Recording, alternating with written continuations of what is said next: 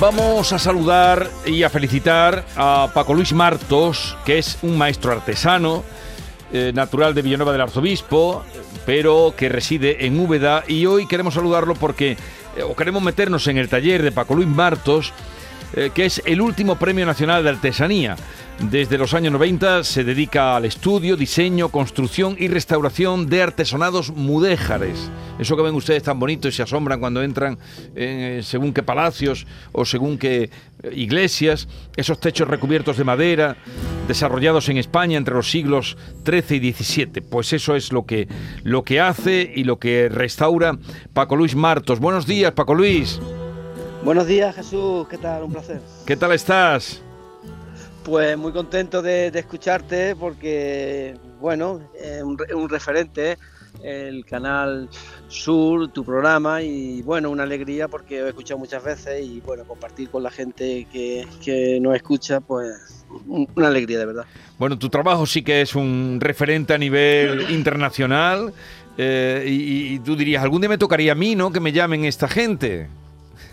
Bueno, sí, lo que, lo, que, pasa es que quizás no te acuerdes, Jesús, pero hace ya como, como 10 o 12 años cuando inauguramos la oficina de Los Ángeles, en California, estuvimos hablando. Lo que pasa es que, claro, ya hace tanto tiempo que quizás lo, lo he olvidado, pero sí, además destacar que siempre Canal Sur pues, está muy atento a, mi actividad y, y, al trabajo que desarrollamos. El pasado diciembre fue galardonado con el Premio Nacional de Artesanía. Después de varios años quedar finalista, eh, Paco Luis, supongo que fue una alegría muy grande para ti, ¿no? Este reconocimiento. Pues sí, fue una alegría, pero no solo a nivel personal, que está genial, sino como reconocimiento y puesta en valor del oficio que represento, es decir, la carpintería mudéjar, todas las cubiertas y las techumbres artísticas que se han desarrollado, bueno, pues eh, entiendo que se han querido premiar y, reconocer su importancia, ¿no? O sea, que es un premio compartido, no personal, sino con el oficio. ¿Cuánta gente trabaja en tu taller? Pues en, una pregunta un poco complicada porque este tipo de trabajo no solamente es carpintería, a veces requiere de detallistas, de gente que policrome, de doladores, eh, de montadores, entonces depende un poco de la función de la obra, pero sí que es importante que el personal sea muy cualificado, es decir, que te conozcan el oficio artesanal, que hoy en día a veces es tan difícil encontrar gente capacitada y que dominen estas técnicas y, bueno, es una suerte poder contar con, las personas que me acompañan y que realizamos los proyectos, ¿no? Paco Luis, qué responsabilidad que te encarguen, por ejemplo, porque sigue viendo algunas cosas de las que has podido hacer, eh, la restauración del artesonado del Alcázar de Toledo o de esa maravilla que es el monasterio de Sigena, ¿no? Qué responsabilidad más alta cuando te llega a tus manos esa, esa restauración, ¿no? Bueno, responsabilidad y, alegría también, porque he hablado de, bueno, quizás de, los hitos más importantes de mi carrera. El Alcázar de Toledo fue hacer los artesonados tallados, más de 1.600 piezas que se destruyeron en la guerra. Y, bueno, pues la importancia que tiene al ser un museo actual del ejército. Y luego el proyecto de Sigena que llevamos trabajando está creciendo y es un proyecto que, bueno, está en televisión española, un documental que se ha hecho y, bueno, es la recreación, la puesta en valor de otros artesonados que se quemaron durante la guerra y que desaparecieron totalmente. Y entonces, pues ese proyecto, por las particularidades que tienen, cultural y antropológica y, histórica, bueno, es increíble. ¿no? Yo rogaría a cualquiera que se pueda interesar que eche un vistazo y que mire el sueño de Sigena, que lo va a disfrutar. El sueño de Sigena. Paco Luis, ¿dónde aprendiste el oficio? ¿Quién te lo enseñó? Pues mira, es que Jesús, este oficio no es, que se aprenda, porque este oficio eh, hace muchos siglos que desapareció. Es decir, eh, las corrientes estéticas cambiaron y ya se dejaron de hacer armaduras mudéjares que entendemos hoy. Y entonces, bueno, pues el oficio de la lacería y de todo este tipo de armaduras desaparecieron. Y es una puesta en valor lo que pretendo a la hora de volverlo a, recuperar y, instaurarlo en la, normativa eh, educativa, tanto de a nivel de arquitectura como de ingeniería, y, creo que es necesario. ¿no? Aprendí totalmente solo, gracias a mi maestro Enrique Nuere, que es muy mayor ya el hombre, pero tienes que aprender esto solo, ¿no? Lo que sí quiero es transmitirlo, lo poco o lo mucho que sepa, ponerlo en, manos de todo el mundo. Paco Luis ha hablado antes de la delegación que abrió en Los Ángeles, porque allí hay muchas casas que están hechas a, bueno, imitación de casas españolas y, allí sigue con esa delegación, sigue trabajando en Los Ángeles para, para personalidades, para actores, para gente eh, millonarios que tienen casas maravillosas allí. Sí, la verdad es que sorprende un poco, pero cuando te metes en contexto te das cuenta que esa ciudad, que es un paradigma de la decoración y de, y de, y bueno, y de la apariencia, pues fue muy valorado durante los años 20 del siglo pasado este tipo de arquitectura que ellos reconocen o lo llaman como mediterránea o, española, ¿no? Mm. Entonces estos, estos elementos arquitectónicos eh, son muy presentes y, sorprende que bueno que, allí esté en valor, que lo, que lo quieran colocar y que, y que bueno, no hay que irse más que a los antiguos mecenas que, o, millonarios ¿no? que compraban muchas techumbres españolas y las tenían puestas en sus castillos, ¿no? como Ger o como alguna otra gente de, esa dimensión. ¿no? Oye, ¿y prefieres eh, crear o restaurar? Jesús, prefiero restaurar, porque el hecho de trabajar con una, con una obra que, tiene tantos siglos, bueno, pues eh, no sé, me transmite algo especial que no sabía bien definir. Y también por, por lo que aprendes, ¿no? Es decir, en este tipo de trabajo eh, aprendes porque porque las obras están tan bien hechas que a la hora de subirte detrás de una armadura, de desarmarla, de analizar los elementos, es como realmente es un libro abierto, ¿no? Y como vuelvo a decir antes, que esta disciplina no, no existe, tienes que, aprenderla por ti mismo, bueno, pues es el, camino correcto para aprenderlo, ¿no? ¿Y con qué tipo de madera trabaja? ¿Cuál es la, la que más se utiliza en el artesonado?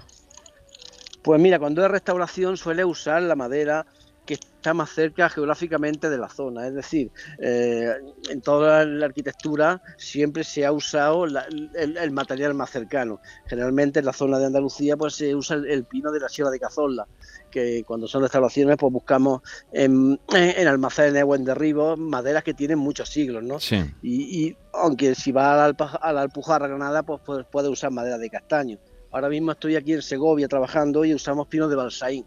¿Por qué? Por lo que digo, porque no solamente la técnica, sino la materia prima, ¿no? Que define de manera importante el trabajo que estás haciendo. O sea, te pillamos, perdona, te pillamos en Segovia, ¿qué estás haciendo? en qué edificio estás trabajando? Sí, pues mira, estoy terminando uno de los artesonados de Sigena con una madera cercana a la zona de Sigena de Aragón que hemos, traído. Y bueno, pues aquí eh, una carpintería, porque también estoy trabajando en Madrid mucho con el estudio de arquitectura de mi maestro, don Enrique Nuere. Entonces, geográficamente, aunque ando entre entre Úbeda y Madrid a medio camino entre los dos sitios, ¿no? Pero aquí ahora mismo anda con el proyecto de Sigena preparando una exposición que se va a inaugurar dentro del el día 27 de, de, marzo en Zaragoza, una exposición sobre Sigena y estamos, bueno, pues terminando las piezas eh, y preparando la exposición, que también invito a cualquier persona que ande cerca o que no, porque pues, se informe y la, y la vea que va a disfrutar. ¿Pero la exposición dónde va a estar? En Zaragoza. En Zaragoza. ¿Y el lugar, lo sabes o...? Sí, sí, en la Tarazana de Zaragoza. de Zaragoza. Eh, Paco Luis, ¿cuál es el artesonado más impresionante que, ha visto usted en su vida? Pues el más impresionante, mira, en cuestión de tamaño hay un pueblo que se llama Huescar, que estuvimos restaurando, eh, tiene un, eh, había una, iglesia y ahora está convertido en un teatro. Entonces tenía quizás el artesonado más grande de Andalucía o, del mundo, ¿no? En cuestión de dimensión, no sé si tenía 12 metros de ancho que ya casi los cálculos cuando lo meten en un programa eh, de cálculo de estructura, pues te dice que eso no funciona, que se cae, pero no, no funciona y tiene cinco siglos y ahí está. Entonces, el más importante y de tamaño y de, potencia es de, el de Huescar. En Granada, ¿no? Sí, sí, Granada, esto está en Granada, sí, de Galera. Sí, sí, sí. Sí, al lado de Galera, toda esa zona que está lindando con la Sierra del Segura y bueno, pues la categoría de los pinos pues permiten hacer esa obra. ¿Y está bien conservado? ¿Está bien? Están, es que la, madera es, eterna. Eh, la mayoría de los, siempre que intervenimos es porque hay un problema de, gotera. es decir, que la madera cuando le da el agua, intervienen las bacterias y los, bueno, los bichos que no, para que no entendamos, y eh, es cuando vienen las patologías y los problemas, pero si no, es eterna, ¿no? Y te puedes encontrar artesanal porque tienen 500 o 1000 años y ahí están como el, como el primer día, ¿no? Pero a ver, eterna, eterna, eterna, eh, ¿será porque tiene algún tratamiento especial? Porque cuántas maderas eh, son mm, producto de las termitas, de la carcoma, ¿cómo una madera puede aguantar tantos años, como estás hablando? algún tratamiento tenían, ¿no? Lo has dicho muy bien, Jesús. Aguantan eh, el problema de las termitas y esto. Y, y lo que sucede es que las termitas y, y, las bacterias atacan cuando hay humedad. Cuando hay sequedad no, no están protegidas porque la misma impronta de la madera hace que, bueno, algún caso puntual muy extraño, pero siempre que intervienen las termitas y otros patógenos son por problemas de humedad.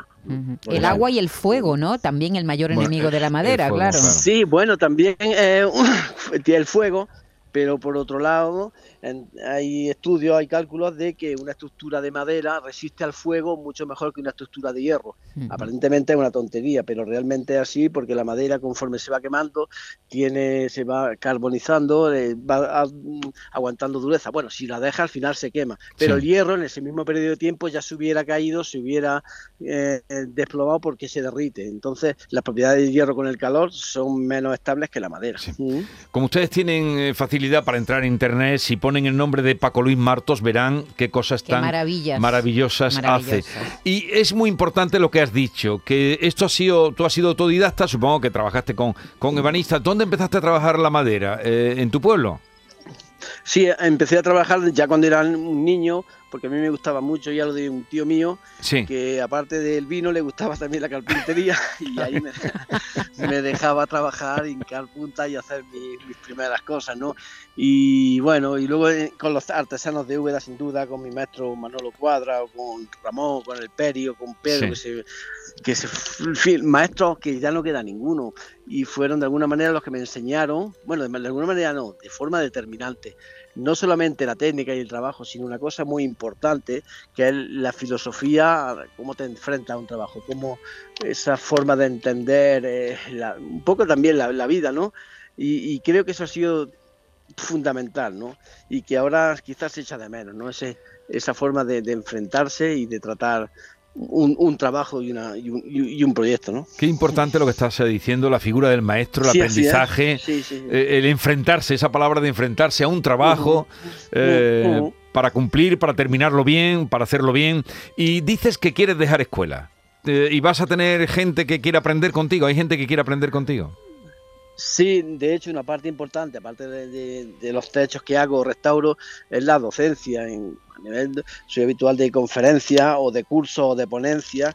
Y bueno, pues ahora estamos preparando, eh, mediante quizá un, convenio con la Universidad de Granada, pues una, un futuro, un, máster en carpintería mudeja, porque fijaros la importancia que tienen las estructuras de madera en toda la arquitectura tradicional y artística, y, y, en las facultades de arquitectura pues no se toca. Es decir, a mí me llaman muchos estudios de arquitectura para decirme que le haga el proyecto, que le haga los planos o que le explique cómo funciona, porque ellos no lo han estudiado, y yo entiendo que eso no debe ser así que bueno, que si quieres hacer una estructura o quieres restaurarla, debes de entender cómo funciona.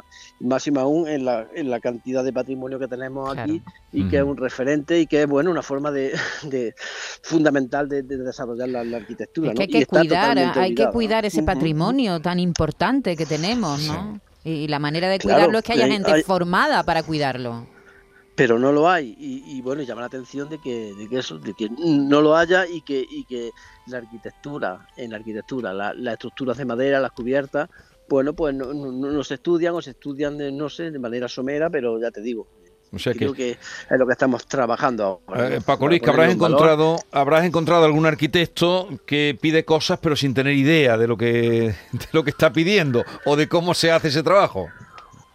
Claro, aparentemente tú ves una armadura y dices quiero uno como este, pero claro, tienes que saber cómo funcionan los elementos, las estaciones, los empujes, todo eso que eh, antiguamente lo hacían solamente personas que apenas sabían leer y escribir, pero tenían una, un, un, bagaje y un dominio de la tradición constructora que lo hacían de maravilla. Ahora eso se ha perdido y los arquitectos en muchos casos quieren hacerlo, pero no saben cómo, ¿por qué? Porque no, no lo han estudiado y no lo han estudiado porque no se lo han enseñado en las, en las escuelas de arquitectura y eso es lo, que reclamamos, ¿no? Creo que es muy importante. Pues ojalá y tengas suerte en esa llamada que tú estás haciendo, se habla de la formación profesional también, de la dual, espero que eso permita que tu trabajo, tus descubrimientos eh, pueda influir eh, para un futuro, para bien de todo. Oye, eh, encantado de echar este ratito, enhorabuena y y nada, eh, por ese premio que recibiste como maestro artesano y, sobre todo por los trabajos que haces, que ya digo, invito a que la gente, poniendo el, nombre de Paco Luis Martos, ya encontrarán lo que hace y de lo que estamos hablando. Un abrazo y cuando vaya por Úbeda ya, bueno, si es que no estás por ahí, por Los Ángeles o, por Sigena, pasaré a visitarte. Haremos lo posible porque para recibiros tanto a ti como a tus compañeros, que bueno, que muchas gracias por acordaros de nosotros y que insisto en, eso, en poner en, valor y en importancia la artesanía y los oficios tradicionales, no solo por mi persona, sino por el conocimiento y la antropología y la cultura que lleva todo eso implícito. Estamos contigo. Paco Luis Martos, que tengas un buen día. Adiós. Un abrazo igualmente. Adiós. Qué, importante lo que acaba de decir este hombre que es sentencia. Como decía Matilde Coral, cuando sentencia, este hombre dice sentencia. El trabajo bien hecho, el amor al trabajo. Y el aprendizaje, tener un profesor, como tú has dicho, ¿no? Qué cosa más importante. Maestro. Que te guíe. Tengo para mí que, que siempre todas las personas deberían saber, yo no lo sé, ¿eh? Pero quizá por eso, saber hacer algo con las manos. Con las manos, estoy completamente de acuerdo contigo. Todos deberíamos saber algo con las manos. ¿Y usted qué sabe hacer? Como aquel programa que había, pero yo con las manos, que yo con las manos pueda hacer algo. He admirado a las personas que con sus manos saben hacer algo. ¿Tú qué puedes presentar cuando llegas a tu casa, David, esta noche? ¿Con las manos? No, que leche con las manos. ¿Qué has hecho? Por la vida, por mí, por el mundo, por la humanidad. ¿Qué has hecho? ¿Qué has hecho hoy? Dime, ¿qué has hecho hoy? La verdad que todavía no he hecho nada, pero lo mejor de, de mí viene después cuando salga de aquí. Tú no me dejas a mí expresarme eso. No, yo te estoy pidiendo. si yo te lo digo, yo no he hecho hablar. Esto no. Pero Jesús. digo algo con tus manitas. pero una cosa. Algo el, trabajo, el trabajo de Paco Luis es muy bonito porque es acumulativo. Claro. Tú haces un. Pero no es que vayamos a hacer todos, perdona, no, no, no. No, quiero decir que vayamos a hacer todo algo de arte. Nuestro trabajo es todo lo contrario. Nuestro trabajo, yo siempre digo que es común que tú levantas una pared, ¿no? Un muro. Mm y cuando llegan, en este caso nosotros a las 6 de la mañana empieza y ponemos ladrillito, ladrillito. Y a las 12 le damos una pata al muro y lo tiramos. Pero, no, pero, y mañana cuando lleguemos, ¡pum! Ay, otra vez a poner el primer lo que quiero decir no es, acumulativo. Sí, lo que quiero decir es que aparte de eso, que nos gusta y, lo, y, ponemos todo el cariño para llegar al oído y de ahí al corazón, que toda persona saber que admiro a la persona que con sus manos sabe hacer algo, poner un ladrillo de verdad o, hacer algo con sus manos. O coser, ¿verdad? o coser, por supuesto. algo punto. que con tus manos tú puedas hacer algo. Yo ahí a la humanidad no aporto nada. Yo no sé ni poner una bombilla. Eh, la cocina. La cocina también. Con la cocina, lo demás, para lo demás soy muy torpe. La cocina un poquito mejor. Pero es verdad, estoy de acuerdo. La pintura, la Sabes hacer una silla. una vez entrevisté, escucha, una vez fui a entrevistar con 90 y no sé cuántos años a eh, Gonzalo Menéndez Pidal que era el hijo de Ramón allí en, la, en Los Ángeles de... Eh, no sé si eso pertenece a Segovia o Madrid, Los no recuerdo. Ángeles de San Rafael. Eh, no, no era Los Ángeles, se llama Los Ángeles. Que Los Ángeles de San Rafael fueron los que construyó el, macarra aquel que se le vinieron abajo. Mm. en Los Ángeles. Eh, y él dice, bueno, que es el que filma las famosas imágenes y unas que las únicas que hay de García Lorca, la filmó él, como era hijo la de... Barraca, cuando la barraca, la, barraca. La, firma él, porque tenía, era el único que tenía una cámara de, de, de cine que nos la enseñó. Y bueno, y le preguntamos, y esto dice, no, es que necesitaba una mesa, pues la he hecho porque necesitaba una mesa. Y necesitaba un armario para poner el libro y lo hago. Eh, eh, o sea... Pero es que hoy somos los, los, humanos. IKEA ha hecho mucho daño, Igorra. IKEA ha hecho mucho daño. Esa es la conclusión. ¿Qué daño más grande ha hecho IKEA?